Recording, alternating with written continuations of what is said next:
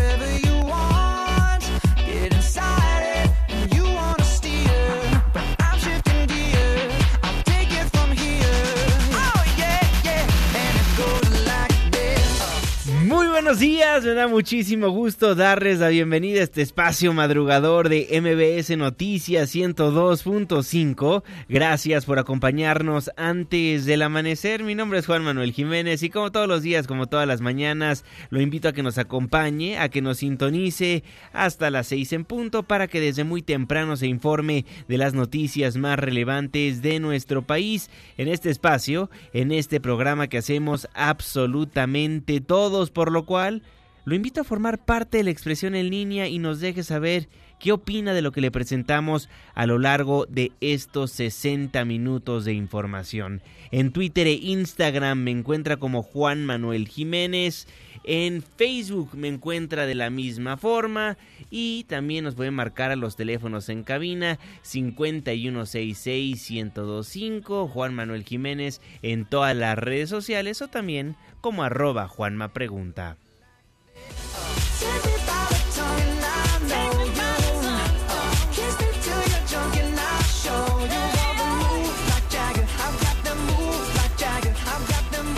Muchísimas gracias por solicitarnos a los grupos, artistas, canciones que ponemos para musicalizar este espacio informativo.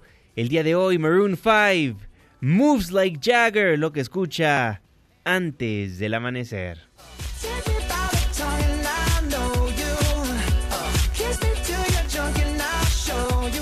El 10 miércoles, la fecha 18 de marzo de 2020, la hora 5 de la mañana con 5 minutos, mitad de semana. Estamos en MBS Noticias.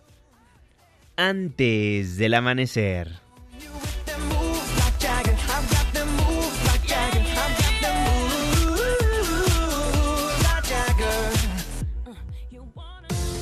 ¿De quién es el santo? Hoy, 18 de marzo del 2020, felicitamos a Cirilo, Narciso, Eduardo, Salvador. Muchas felicidades.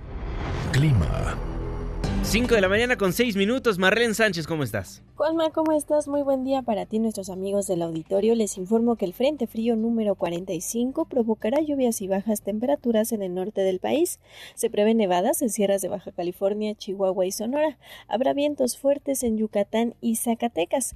Para el resto del país se mantendrá ambiente cálido a caluroso. En la Ciudad de México se pronostica cielo medio nublado con lluvias. Tendremos una temperatura máxima de 27 grados Celsius y una mínima de 13. Este fue el reporte del clima antes del amanecer. Muchísimas gracias Marlene Sánchez y gracias a usted también por sintonizarnos antes del amanecer a través de la señal que sale de MBS Noticias 102.5. Saludo con gusto a todas las personas que nos ven y nos escuchan a través de nuestra página de internet mbsnoticias.com y por supuesto que le mandamos un caluroso abrazo a las personas que nos honran con su presencia a través de las distintas aplicaciones que hay en los teléfonos inteligentes. El reloj está marcando las 5 de la mañana con 7 minutos le voy a informar.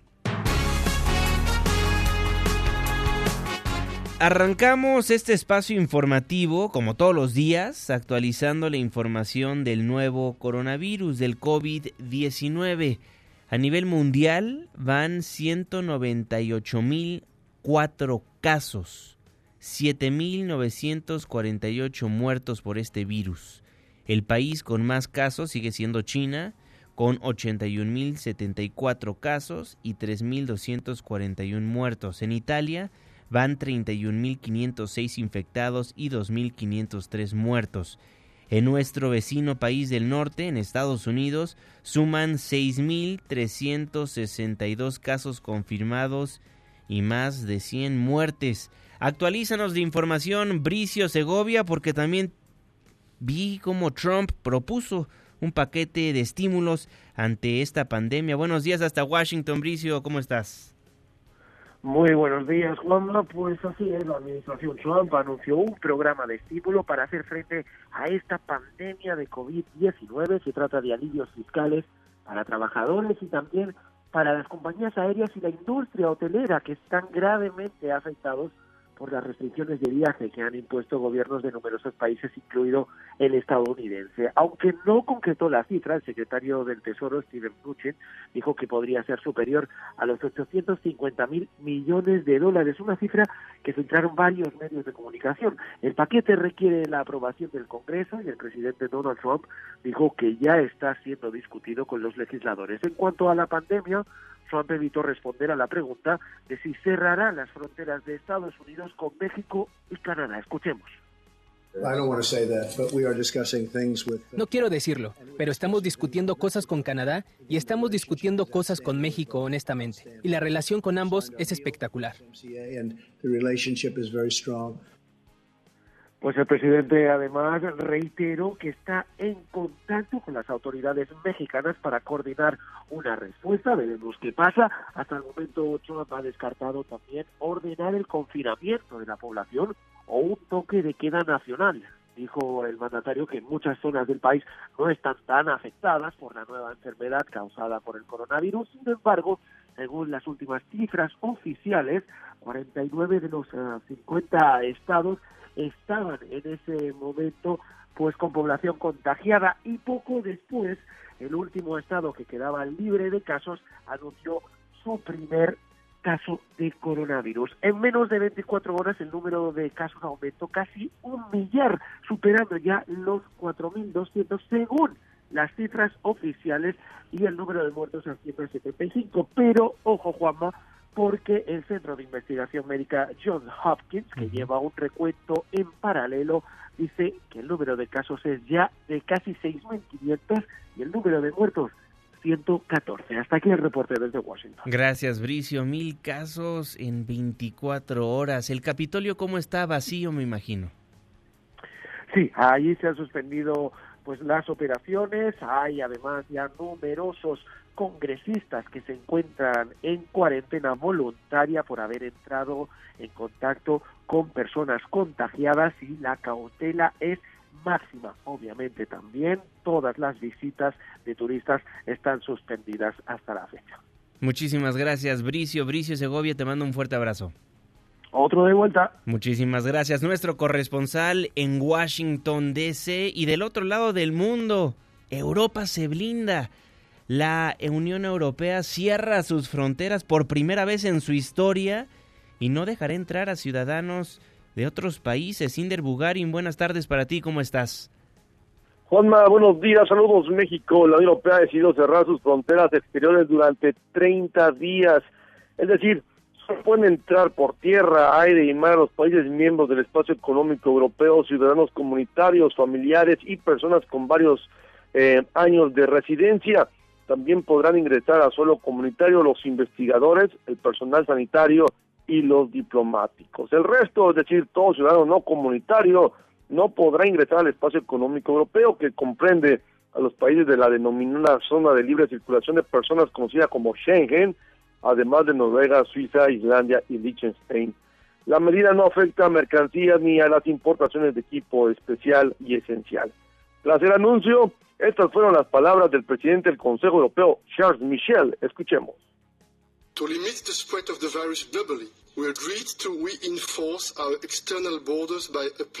Para limitar la expansión del virus, acordamos reforzar nuestras fronteras externas implementando de manera coordinada la restricción de viajes no esenciales a la Unión Europea por un periodo de 30 días.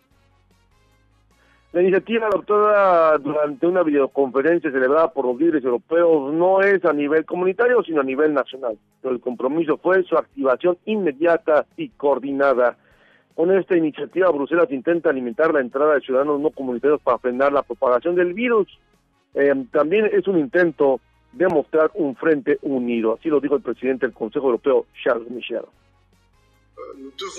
Le debemos la verdad a los ciudadanos europeos. Esta crisis es seria.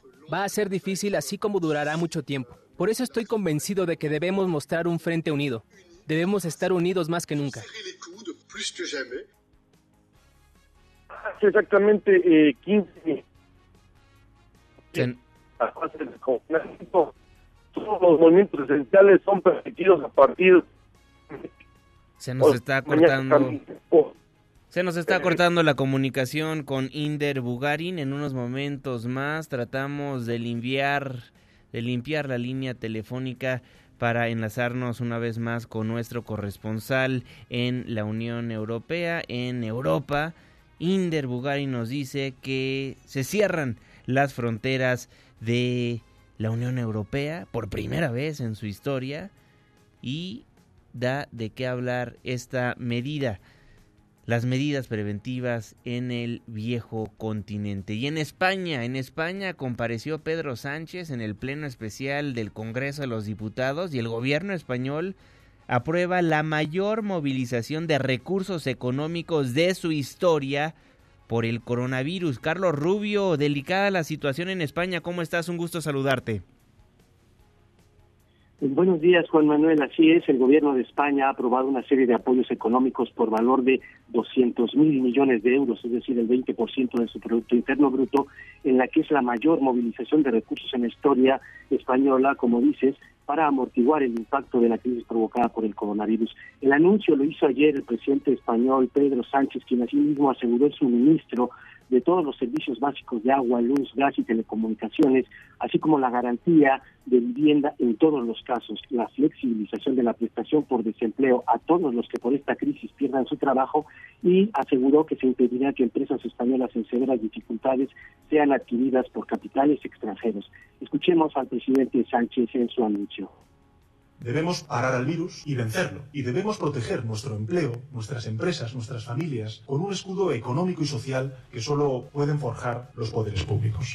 Dijimos que haríamos lo que hiciera falta, cuando hiciera falta y donde hiciera falta. Las empresas y el conjunto de nuestro tejido productivo deben sentirse protegidas y por eso les anuncio que vamos a movilizar hasta 200.000 millones de euros, repito la cifra, 200.000 millones de euros, cerca de un 20% de nuestra capacidad de producción de riqueza anual, de nuestro PIB. 117.000 millones de euros serán íntegramente públicos,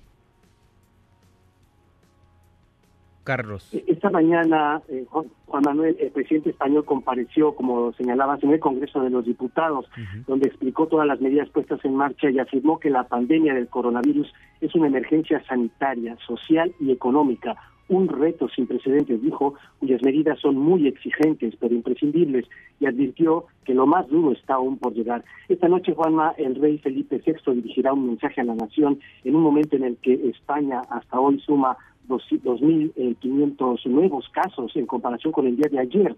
Y las personas contagiadas en el país son ya 13.716, con 774 personas en la unidad de cuidados intensivos y un total de 558 víctimas mortales. Ese es el reporte que tenemos hasta este momento desde Madrid, España. Gracias, Carlos. Y llama mucho la atención que muchos servidores públicos en España están infectados con el coronavirus. Así es.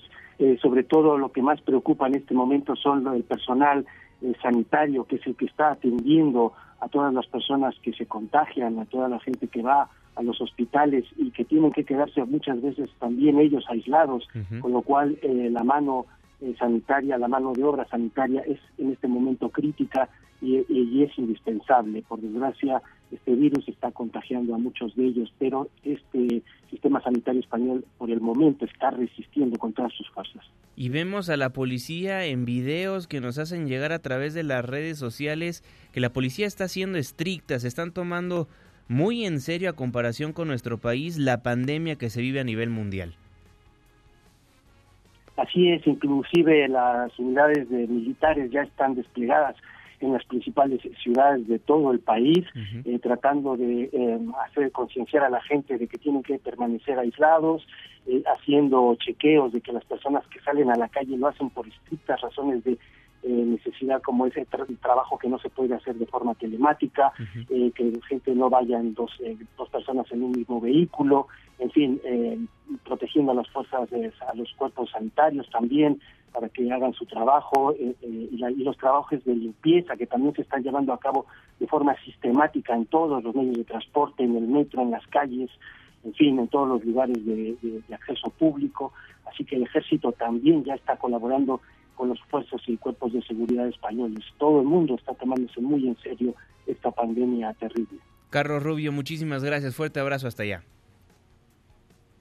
Un fuerte abrazo a ti y mucho cuidado a nuestra audiencia, que se conciencien de que esta es una enfermedad eh, que hay que tomar con mucha consideración. Sin duda. Carlos, muchísimas gracias. Muy buenos días. Carlos Rubio, nuestro corresponsal en España. Lo dice nuestro corresponsal que lo está viviendo en carne propia las medidas de restricción. Lo está viviendo nuestro corresponsal, quien ya vivió lo que nosotros en estos momentos estamos presenciando. No se lo tomen a la ligera. Es una pandemia el nuevo coronavirus, el COVID-19. España destinará 200 mil millones de euros. De regreso a nuestro continente, Guatemala cerró su frontera con México. Luis Zárate, buen día. Muy buenos días, Juanma. Para informarte que el gobierno de Guatemala cerró la frontera con México y prohibió el ingreso a su país ante el incremento de casos registrados de coronavirus que se han presentado en territorio guatemalteco. A partir de las primeras horas de este martes, elementos de la Policía Nacional y del Ejército de Guatemala tomaron las fronteras y no permiten el cruce de personas de origen mexicano y estadounidenses principalmente en los cruces fronterizos de Talismán, México con Malacatán, Guatemala, así como en el cruce fronterizo de Tecunumán, del lado guatemalteco, se instalaron cercos de sanidad donde únicamente permiten el ingreso de ciudadanos de ese país. En este punto, las autoridades guatemaltecas realizan una revisión médica rápida, así como la toma de la temperatura de sus connacionales y les hacen un chequeo médico tal como lo explican las autoridades guatemaltecas. Se les pregunta de qué país son y si son eh, de alguna otra nacionalidad, lamentablemente no se les da el paso. ¿Por qué? Porque son órdenes del presidente en el cual nosotros solamente estamos obedeciendo y es para proteger a los países vecinos y a nuestro país. Si viene de México, pero es guatemalteco, se les pide el DPI y pueden ingresar a Guatemala, pero con excepción de que vuelvan a regresar a México hasta que todo esto pues ya se establezca bien. Las medidas adoptadas por el el gobierno de Guatemala tendrán un periodo de 15 días, lo cual genera un impacto económico a la región fronteriza por el comercio que se mantiene entre ambas naciones. A pesar de esta restricción en la frontera por el río Suchiate permanece la operación de las balsas sin control sanitario, el paso de contrabando de todo tipo y el cruce ilegal de migrantes. Hasta aquí mi reporte. Muchísimas gracias Luis, Luis Zárate, nuestro corresponsal en la República Mexicana. En el sur de nuestro país, él se encuentra en el estado de Chiapas. En tanto, el secretario de Seguridad y Protección Ciudadana, Alfonso Durazo, afirmó que en estos momentos no es necesario el cierre de fronteras en nuestro país para contener la propagación del COVID-19.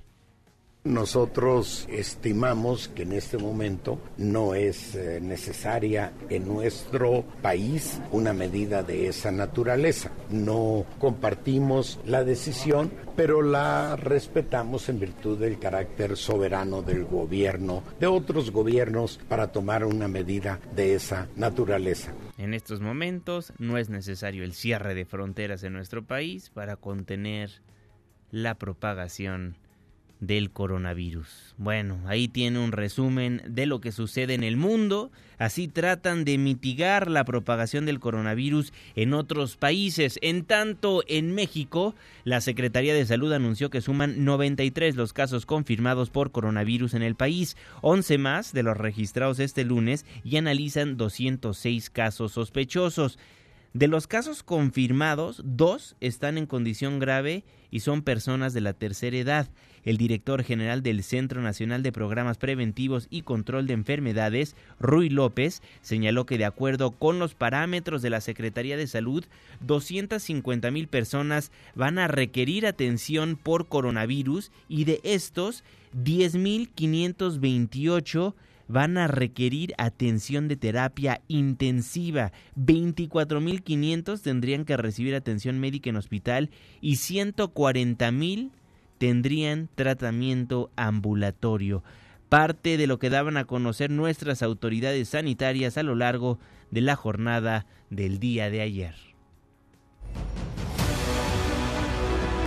Los casos confirmados son de 93. Tenemos todavía una buena cantidad de casos sospechosos, que es de donde podrían salir los confirmados de mañana. Estos son de 206, pero también tenemos ya 672 casos descartados que han tenido un resultado negativo. Entonces pensamos que un 70% de estos van a buscar atención y esto más o menos estamos estimando 175.459. De este universo de 175.000, ahora sí los distribuimos por los diferentes proporciones que se han visto en varias poblaciones, especialmente en el reporte extenso que se hizo sobre China, y estimaron que un 80% de estos pacientes que buscan atención tienen enfermedad leve, aproximadamente 140 mil de, los que, de los que estimamos. 14% de ellos pueden requerir hospitalización, pero sin un estado crítico que lo lleve a una unidad de terapia intensiva y estos son aproximadamente 24 mil 564 eh, pacientes. Y por último, eh, la proporción de mayor gravedad, que es este 6%, representaría la estimación que tenemos de pacientes que pueden requerir tratamiento en terapia intensiva y muy posiblemente con apoyo ventilatorio. Una jornada nacional de sana distancia que inicia a partir del 23 de marzo y que además integra toda una serie de instrucciones y de recomendaciones. Esto es precisamente porque estaríamos terminando ya la fase de transición entre un escenario 1 y un escenario 2 y es importante entonces empezar ya a implementar o escalar las medidas de la sana distancia. ¿Cuánto se va a destinar para contender con esta epidemia? Anticiparíamos una cifra de casi 3.500 millones de pesos en los distintos insumos. Y eso también nos permite poner en perspectiva que en cada uno de los países esta epidemia no representa más de 0.001% de la población del país. La epidemia puede durar cuando menos 12 semanas, que es lo que duró en China. Llegó a un punto máximo más o menos a la mitad de esas semanas y luego empezó a descender. No necesariamente por las medidas de contención extremas que se tomaron. Ya vendrán los estudios serológicos, que son los estudios en donde a una muestra representativa de la población se le toma sangre y se analizan los anticuerpos para ver si desarrollaron defensas, desarrollaron inmunidad y se verá la enorme proporción, el enorme porcentaje de personas que fueron infectadas a pesar de no haber tenido enfermedad. 3.500 millones de pesos se destinarán para contener el avance del COVID-19 en México. Y nos decía Carlos Rubio, en España se van a destinar 200 mil millones de euros. La diferencia es abismal. Va a durar tres meses, de acuerdo al subsecretario de Salud, esta pandemia en la República Mexicana. Oiga, ¿y qué cree? Ayer apareció el secretario de Salud. Sí, sí tenemos secretario de Salud en la República Mexicana, aunque no ha dado entrevistas, aunque no se ha pronunciado de la pandemia del coronavirus en México. Sí hay secretario de Salud y se llama Jorge Alcocer, quien por cierto no acudió a la reunión extraordinaria del gabinete legal y ampliado del presidente. Le comento rápidamente, ayer el Ejecutivo Federal convocó a los miembros de su gobierno a Palacio Nacional para tocar temas prioritarios que uno asumiría, dada la coyuntura política, económica, social y cultural, que el tema a tratar sería el COVID-19, el nuevo coronavirus, y que uno de los que necesitaría estar presente en esta reunión es justamente el secretario de Salud Federal, ¿no? Pues no. Compañeros, compañeros de la prensa se esperaron en Palacio Nacional hasta que saliera el secretario Alcocer y ¿qué cree? El secretario sí estaba en Palacio Nacional, pero aclaró que no acudió a esa reunión. Parte de la entrevista banquetera, como diríamos los reporteros, que le realizaron a quien supuestamente encabeza la Secretaría de Salud pero yo tuve que otra cosa que hacer. ¿Y, es creíble que el secretario no esté en una reunión así, el secretario de salud? No, porque era de programas, pero no, no sé yo ni de qué programas, no, en serio. Yo por eso vengo diferente. Oiga, ¿y por qué usted no ha participado en esta contingencia? Ah, sí, totalmente. Pero usted ha estado escondido prácticamente, pues. Todos los días estoy ahí en la mañana y el vocero es el vocero designado y yo no tengo ¿No han dejado fuera a usted? ¿Habrá un informe después de esta reunión de gabinete secretarios? Le digo, yo no estuve en esa reunión. Oiga, secretario, ¿nos dijeron que hablaron, formaron equipos? yo no estuve, yo no estuve en la reunión porque estaba tratando otra cosa para lo de... Lo de y como secretario de salud, ¿qué le parece las medidas que han tomado? Muy buenas. ¿No le parece que se deberían de...?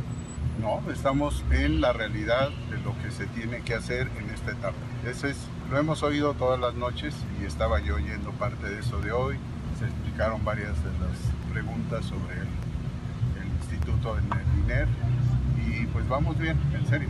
Pero acaban de decir que podría haber más de 10.000 pacientes graves. ¿Le parece que hay capacidad para responder a una situación así? En su momento tendríamos que ir escalando hasta llegar a esos eh, números. yo no dudo que tenemos la capacidad de conversión de los hospitales. ¿Podrían pedirle a hospitales privados que apoyen? claro, sí, seguro que sí. ¿O construir un hospital sería muy descabellado? No, no no es necesario. No es necesario construir un hospital, pero sí es necesario que el secretario haga algo en las instituciones que sí están construidas. Ayer, médicos del INER se manifestaron por falta de protocolo en la institución ante el COVID-19. Se lo vamos a contar más adelante. Por lo pronto hago una pausa porque hoy es miércoles, miércoles de protección civil. Protección civil, antes del amanecer. ¿Y tú? ¿Ya estás preparado? Coordinador Nacional de Protección Civil, David León, un gusto saludarlo. ¿Cómo está?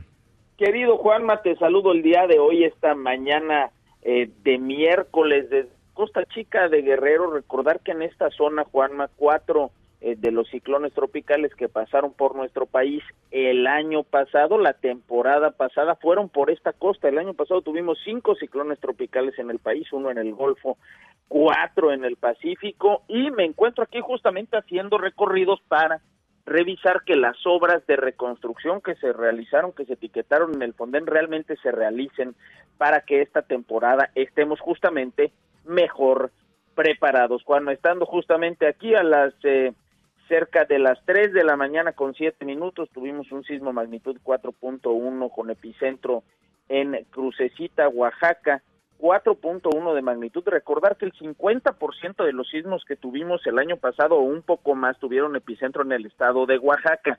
Nadie nos puede decir cuándo va a temblar ni tampoco nadie nos puede decir en qué magnitud. Lo más importante es que reconozcamos que estamos en un país con alta sismicidad, alta sismicidad en 18 estados, más de 26.418 sismos el año pasado y por eso es tan importante que en todos estos estados y particularmente en la Ciudad de México estemos atentos a saber qué hacer en caso de que tiemble y qué hacer en caso de que suene la alerta sísmica. Afortunadamente no hemos tenido sismos de magnitud importante, sin embargo, lo relevante es prepararnos mejor. Vamos a tener condiciones importantes meteorológicas, eh, Juanmo, en las próximas horas, algunas lluvias con descargas eléctricas y vientos fuertes para Nuevo León, Tamaulipas y la Baja California, algunos chubascos en Coahuila, Baja California Sur, Sonora, Sinaloa, Chihuahua, Durango y el estado de Zacatecas. Vamos a tener en el centro del país y en el sur sureste algunos bancos de nieblas. Tenemos probabilidad de caída de nieve en las zonas eh, serranas en las zonas altas de la Baja California, rachas de vientos entre 40 y 60 kilómetros por hora para Baja California, Sonora, Chihuahua, Durango, Nuevo León, Tamaulipas y Coahuila. Muy importante estar en contacto, Juanma, con unidades municipales y unidades estatales de protección civil, además de que en otras partes del país, como por ejemplo en eh, Guerrero, en, Veracruz, en San Luis Potosí, en algunos puntos estamos eh, encontrando temperaturas muy altas, Juan, por arriba de los 35 grados. Es importante también tener mucho cuidado con el manejo del fuego para no provocar incendios forestales. Por último, Juanma, decirte que el volcán Popocatépetl ha pasado una noche relativamente tranquila, 71 exhalaciones, una explosión menor, 71 exhalaciones y una explosión menor. En las últimas 24 horas, 125 exhalaciones y dos sismos debajo de la estructura del volcán. Muy importante, Juanma, seguir las recomendaciones que ha dado la Secretaría de Salud en torno al COVID-19 y, por supuesto, mantener la calma, más información de todos estos eh, fenómenos y medidas de prevención en preparados.gov.mx. Muchísimas gracias, coordinador. Le mando un fuerte abrazo. Un abrazo, Juanma. David León, el coordinador nacional de protección civil antes del amanecer. Le ponía el audio de Jorge Alcocer, del secretario de Salud Federal, donde le decía a uno de nuestros compañeros, a un reportero, que no era necesario construir un hospital y la crítica que le hacíamos hace algunos instantes a ese comentario es que tal vez no es necesario construir un hospital, pero sí es necesario pues ver qué está pasando en los hospitales del país, porque ayer médicos del INER se manifestaron por falta de protocolo en la institución. Falta de protocolo en el INER ante el COVID-19. Impresionante. Tina Álvarez, ¿cómo estás? Juanma, buenos días para ti, para los amigos del auditorio. Te informo que tras la protesta de personal médico y enfermeras del Instituto Nacional de Enfermedades Respiratorias por falta de insumos médicos para atender la emergencia de coronavirus, Oscar Ramos, líder de la sección 16 del Sindicato Nacional de Trabajadores de la Secretaría de Salud, informó que el director del INER, Jorge Salas, firmó su pliego petitorio de 25 puntos y se comprometió a resolverlos en esta semana. En entrevista, indicó que están solicitando por escrito el protocolo de actuación de casos sospechosos y confirmados de coronavirus, que les repartan insumos como cubrebocas, batas, gel y equipo médico, una capacitación in situ del personal de primer contacto, un área específica para cambiarse la ropa contaminada y la creación de plazas ante una emergencia. Escuchemos parte de sus peticiones. Le exigimos también que fueran de inmediatas resueltas las prioridades que tenemos, que son capacitación, que son capacitación in situ, que son los carteles, las rutas de traslado, los insumos y la distribución correcta y organizada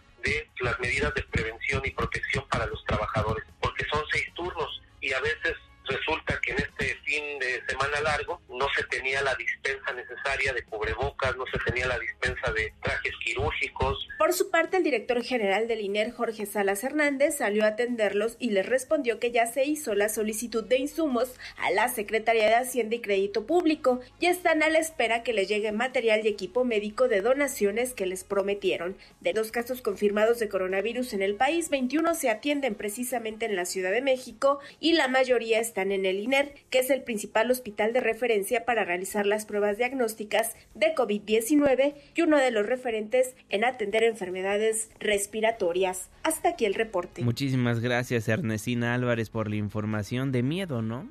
De miedo que en nuestro país no hay un protocolo ante el coronavirus en el Instituto Nacional de Enfermedades Respiratorias. ¿Qué podríamos esperar de otros nosocomios? Si los especialistas en enfermedades respiratorias no tienen ese protocolo, ¿qué esperar del resto de los hospitales? Hago votos para que nuestros gobernantes actúen de la mejor manera ante esta pandemia. Espero que sepan qué están haciendo, porque a pesar de que el vocero de esta pandemia exhorta a la sana distancia una y otra vez, miembros del gobierno hacen lo contrario. Hugo López Gatel, el subsecretario en salud, hacía llamado a la sana distancia. Que no de la mano Mantengámonos con un saludo fraterno y amigable que nos ayude a ser solidarios y hermanos como sociedad, pero no nos demos la mano. Por el momento, tampoco nos demos besos ni abrazos. Simplemente así. ¿De acuerdo? Y entonces esto nos va a ayudar a disminuir la transmisión. A pesar de que los servidores públicos en materia de salud a diario, a diario exhortan a la sana distancia, a no estar con cientos de personas a la vez, a no darse besos, abrazos, la mano, ayer el presidente anunció que este sábado 21 de marzo visitará Guelatao, Oaxaca. Eso sí, aclaró que solo se reunirá con los pobladores de Guelatao. Voy a el fin de semana a Oaxaca porque el 21 es la conmemoración, la celebración del natalicio del mejor presidente en la historia de México, Benito Juárez García. Nada más pedirle a los ciudadanos de Oaxaca, amigas, amigos, que nos queremos mucho, que en esta ocasión me reúna solo con los pobladores de Guelata. Esto para no dar pie a los cuestionamientos de que el presidente no está dando el ejemplo o no se cuida, que no tengan ningún motivo para estar atacándonos. Atacando al presidente de la República por no seguir lo que da a conocer el subsecretario de Salud, el encargado en proporcionarnos la información del nuevo coronavirus en la República Mexicana. Así las cosas con el Poder Ejecutivo, pero en el Poder Judicial y en el Poder Legislativo ya se están tomando medidas, se las platicamos más adelante. Por lo pronto, forme parte de la expresión en línea Twitter e Instagram arroba Juanma Pregunta, Facebook Juan Manuel Jiménez y nuestro WhatsApp 55 16 34 5395. Seguimos la información del COVID-19 en unos momentos más. Por lo pronto, escuche Girls Like You de Maroon 5. Después, escuche el reporte vial. La pausa y ya volvemos.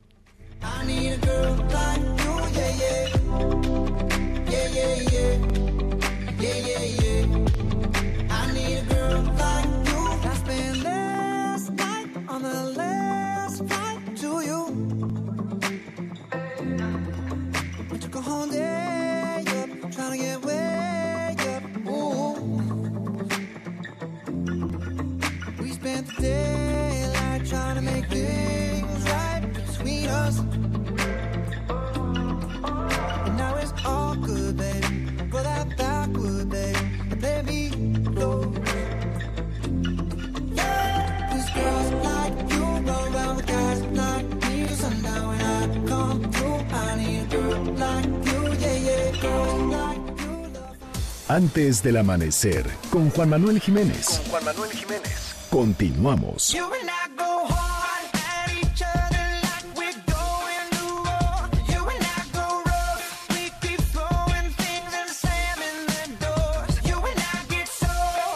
Gracias por solicitarnos a los grupos, artistas, canciones que ponemos para musicalizar este espacio informativo. Estamos antes del amanecer. Mi nombre es Juan Manuel Jiménez, Twitter e Instagram, arroba Juanma Pregunta, Facebook, Juan Manuel Jiménez, forme parte de la expresión en línea.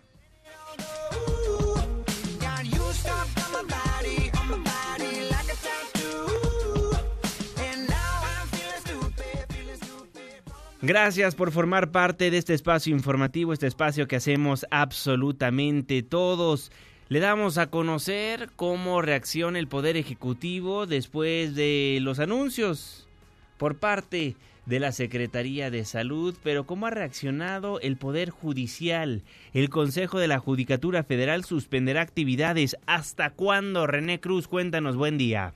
Gracias, te saludo con gusto a ti y a nuestros amigos del auditorio. El Consejo de la Judicatura Federal informó que a partir de hoy y hasta el 19 de abril se suspenden funciones jurisdiccionales en los órganos del Poder Judicial de la Federación como medida para evitar la propagación del virus COVID-19. Detalló que la suspensión implica que no correrán plazos procesales, con excepción de aquellos juzgados y tribunales que se encuentren de guardia y exclusivamente para la atención de asuntos urgentes. Agregó que quedarán exentas de presentarse físicamente a la realización de las guardias quienes se encuentren en los grupos identificados como vulnerables, es decir, personas adultas mayores de 60 años, mujeres embarazadas o en lactancia y personas con diabetes o hipertensión, enfermedades cardiovasculares, enfermedades pulmonares crónicas, cáncer e inmunodeficiencias. El horario laboral presencial en los órganos jurisdiccionales será de 9 a 15 horas y en la medida de lo posible deberá privilegiarse el trabajo a distancia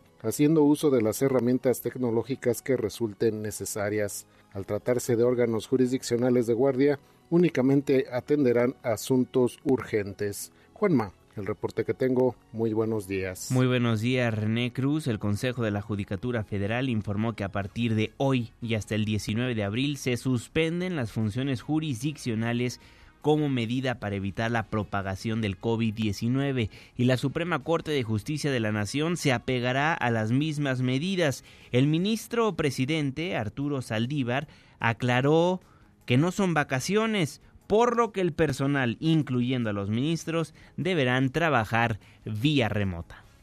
Quiero aclarar que esta suspensión no constituye vacaciones, por lo que el personal de la Suprema Corte deberá trabajar vía remota según las indicaciones de sus superiores jerárquicos. Del mismo modo, las ministras y ministros seguirán laborando a distancia y estarán disponibles en caso de ser convocados para atender cualquier tema urgente que surja durante este periodo, ya sea a través de sesiones virtuales o presenciales según se requiera. Ya le dimos a conocer las medidas por parte del Poder Ejecutivo, por parte del Poder Judicial y en el Legislativo, senadores de oposición le reclamaron al subsecretario de Salud Hugo López Gatel, quien acudió ayer a la Cámara Alta, le reclamaron la falta de medidas de prevención en nuestro país ante la pandemia de coronavirus, así como la ausencia del titular de la dependencia Jorge Alcocer durante el encuentro privado que sostuvo con la Junta de Coordinación Política del Senado a fin de analizar la estrategia la estrategia del gobierno federal ante la propagación del COVID-19, el funcionario enfrentó diversas críticas y cuestionamientos.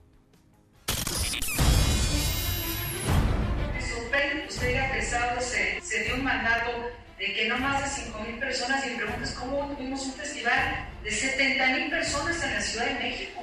Si fue el sábado y el domingo. Si cómo quieren que no nos sintamos verdaderamente aterrorizados, ya no voy a decir angustiada. Tengo una hija embarazada, unos padres de 87 años y me pregunto todos los días si van a resistir esto. De verdad usted nos hace un llamado esta mañana lo vamos con un funcionario técnico. Yo le pido que se comporte a la altura de un funcionario técnico. El asunto, se lo volvimos a insistir, no hay medidas de control en el aeropuerto, son mínimas. Yo les puedo decir que mi esposa fue a dar una conferencia a Perú, llegó el domingo a las 6 de la mañana a la Ciudad de México y no hubo absolutamente nadie que le checara temperatura o, a todos los que estaban bajando no solo del avión donde ella arribó a, a, nuestro país, sino todos los aviones que a esa hora estaban llegando al aeropuerto de la Ciudad de México se agradece ¿no? que haya venido al Senado, pero definitivamente hay muchas dudas y él habla de economía, él habla de salud, habla de estrategias, o sea, fin, habla de todo y también un último punto, pues ojalá ya apareciera el secretario de salud, no sé si todavía está en funciones. Así lo daban a conocer los senadores de la República. En tanto, el subsecretario de Salud, Hugo López Gatel, recomendó no suspender las sesiones de pleno de la Cámara Alta hasta que el país entre a la fase 2 por la pandemia de coronavirus, que sería entre la segunda y tercera semana de abril. Por su parte, el presidente de la Junta de Coordinación Política, Ricardo Monreal, indicó que a pesar de la recomendación del subsecretario de Salud, algunos grupos parlamentarios se pronunciaron por suspender las sesiones, por lo que la decisión será tomada el día de hoy en el Pleno. Él comentó que eh, el impacto de suspenderlas ahora no tiene ningún sentido, que él sugería continuar la sesión. Que cuando se estableciera la fase 2, él habla de entre el 15 y el 20 de abril que ya estemos en la fase número 2 y que él recomienda que por la proximidad en esa fase sí suspender las sesiones.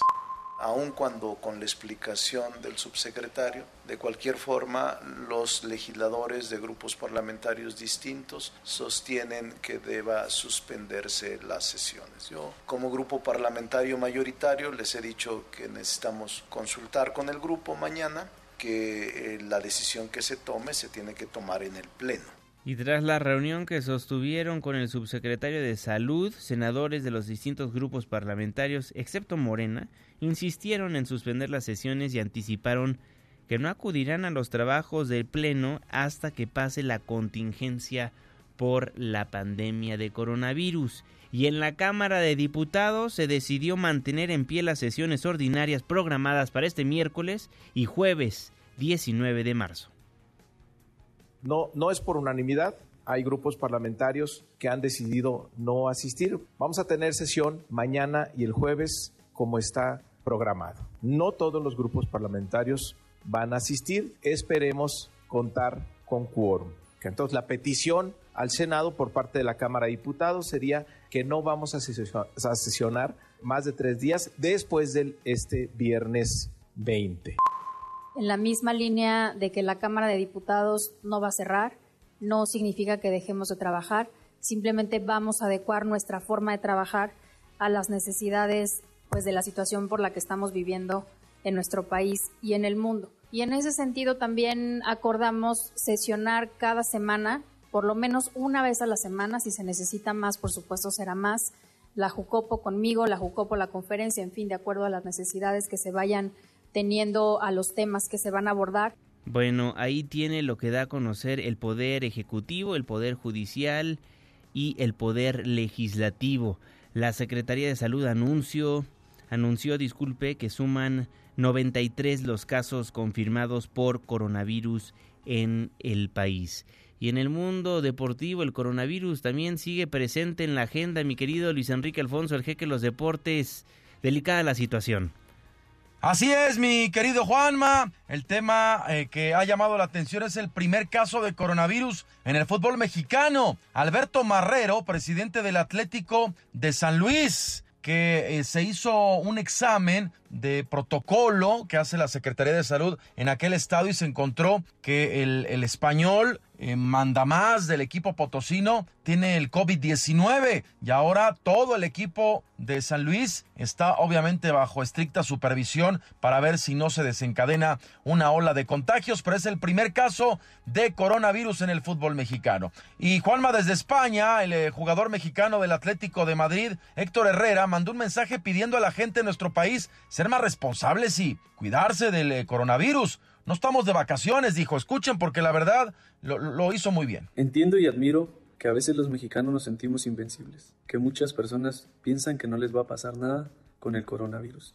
Quizás no, ojalá no, pero pensemos en nuestros papás, en los abuelos y en la gente adulta, en la gente que es más vulnerable ante este virus. Unámonos México, seamos responsables, evitemos el contacto físico, seamos solidarios, pero sobre todo, quédense en casa no son vacaciones. El que no lo hace nada bien es Julio César Chávez Jr., Juanma, que volvió a subir un mensaje a redes sociales donde yo, no lo entiendo, como mucha gente que lo criticó y lo dejo y lo pongo en la mesa. Habla del coronavirus, pero no entendemos si, si dice que es bueno que le haya dado, que no le haya dado, o que si le da, si no le da. Eh, es Chávez Jr. Lo bueno del coronavirus es, o sea, lo que pueden los que pueden llevar el coronavirus más, lo de la enfermedad ahorita que les afecta menos, son los que vivimos al día. O sea, al día, porque, no sé, a veces dejamos al otro día el hacer lo que tenemos que hacer, sudar, La pandemia sigue contagiando a más deportistas. Juanma, la Juventus de Turín, eh, dio a conocer que Blaise Matuidi, un francés que juega en el epicentro de donde se dio todo este asunto en, en eh, la zona de Lombardía, da positivo. En Cataluña, el español confirmó seis casos positivos entre jugadores y cuerpo técnico. El eh, delantero uruguayo del Barcelona, Luis Suárez, justo que juega en el Barcelona, dio este, este mensaje a propósito pues de mandar buenas vibras para la gente que la está pasando mal en varios países. Quería mandarles un gran abrazo, quería mandarle muchísima fuerza a toda la gente que está luchando contra un virus del cual nos tiene a todos muy preocupados y de ser consciente que está en nosotros mismos poder mejorar la situación. El equipo de básquetbol de la NBA, Juanma, los Nets de Brooklyn, informaron que cuatro jugadores, entre ellos una de las estrellas de la liga, Kevin Durant, están enfermos y aislados. En Japón, la liga de básquetbol se había reiniciado, pero tres casos confirmados y otros más sospechosos han hecho que se vuelva a parar. El eh, torneo Roland Garros, el, eh, uno de los mejores Grand Slam de tenis que se juega en París, Juanma, pospuesto hasta septiembre. Igual eh, el deporte más antiguo de Estados Unidos, que mm, eh, pues se conoce como el Derby de Kentucky. Y eh, para terminar, fíjate que se me hizo interesante esto, la Federación Española, el presidente de la Federación Española, Luis Rubiales, criticó severamente al presidente de aquella liga, Javier Tebas, que quiere decir que no se lleva nada bien porque está gastando dinero en hacer pruebas, los llamados test, a los 42 equipos de la primera y segunda división, eh, cuando dice hay gente que lo necesita más y que no tiene dinero que un futbolista que tiene recursos y el club también. Escuchemos. Me parece irresponsable que habiendo pacientes que están en tela de juicio algo más importante que lo que es un campeonato de fútbol, que es incluso la vida, y que necesitan ese test, me parece de verdad fuera de todo lugar que estemos utilizando test o que se estén utilizando test, me excluyo de esa medida porque no solo no la comparto, sino que la rechazo totalmente cuando hay gente que lo necesita. Es un tema a pensar, Juanma, por lo que se está haciendo y por lo que significa esta emergencia eh, de salud. Nos escuchamos más al ratito, Juanma, con temas meramente deportivos. Por lo pronto, esta es la actualidad del coronavirus en el deporte. Así será, mi querido Luis Enrique Alfonso, muchísimas gracias. Autoridades capitalinas pusieron en operación el sistema de información COVID-19 el cual funciona mediante el envío de mensajes de texto desde un teléfono celular al número 51515. El objetivo es que las líneas telefónicas de atención para esta enfermedad no sean saturadas. Así lo daba a conocer la jefa de gobierno Claudia Sheinbaum tiene el objetivo de no saturar los números de teléfono, tanto el nacional como Locatel. Es un sistema automatizado y detrás del sistema hay un grupo de médicos que están en el C5, donde está Locatel, y están en comunicación permanente con la Subsecretaría de Salud, de tal manera que si se encuentra un caso de riesgo, la Secretaría de Salud directamente se comunica para poder estar en contacto con la persona. Es un sistema que eh, fue eh, originalmente un sistema similar en el caso de Corea del Sur, de ahí lo toma la DIP. Tendría que mandar usted COVID-19 al número 51515. Únicamente hágalo por favor si realmente se siente mal, no únicamente como para ver si funciona o no pero nosotros lo hicimos para darle a conocer a usted si funciona o no y presionar a la autoridad y dejarle saber si esto que dieron a conocer ayer realmente puede ser efectivo para la, para la población, disculpe, y pues no, mandamos el mensaje, mandamos COVID-19 al número que nos proporcionaron, al 51515 y hasta esta hora de la mañana no hemos obtenido una respuesta. Pero le repito, no lo haga únicamente para ver si funciona o no usted, hágalo realmente si se siente mal. Por lo pronto, aquí sería el llamado a la autoridad a que vea si realmente está funcionando porque desde nuestro teléfono móvil no pudimos obtener la respuesta automatizada como lo dio a conocer ayer la doctora Claudia Sheinbaum. Pandemia de coronavirus en el mundo. El nuevo coronavirus, el COVID-19, seguramente dará de qué hablar a lo largo de las siguientes semanas, por lo cual le pido a usted que se informe a través de medios oficiales de la información más reciente del coronavirus. Siga las cuentas de la Secretaría de Salud de su entidad y de la Secretaría de Salud a nivel federal, así como la cuenta de Twitter de Hugo López Gatel, quien es el encargado en darnos a conocer a usted y a mí lo más reciente en la información del coronavirus. Por favor, evite mandar mensajes que le llegan a WhatsApp de personas que aseguran cierta información. Si no lo da a conocer un medio de comunicación serio y o la Secretaría de Salud, descarte por completo el mensaje porque lo más probable es que sea fake news.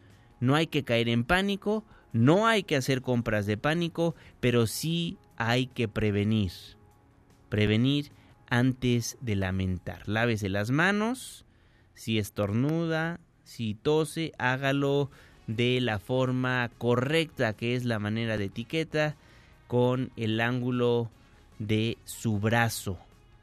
Twitter, Instagram, arroba Juanma Pregunta, Facebook, Juan Manuel Jiménez, WhatsApp 55 16 34 5395, dejamos el 102.5, pero, pero, nos pasamos al 104.9 en Exa FM, le tenemos un resumen de noticias cada hora a la hora hasta las 10 de la mañana y después nos vemos en la televisión en punto de las 7 de la noche en tu ciudad en tiempo real a través de la pantalla de ADN 40, el canal informativo más visto de México. A nombre de este gran equipo de trabajo, se despide de ustedes su servidor y amigo Juan Manuel Jiménez. Que un excelente miércoles.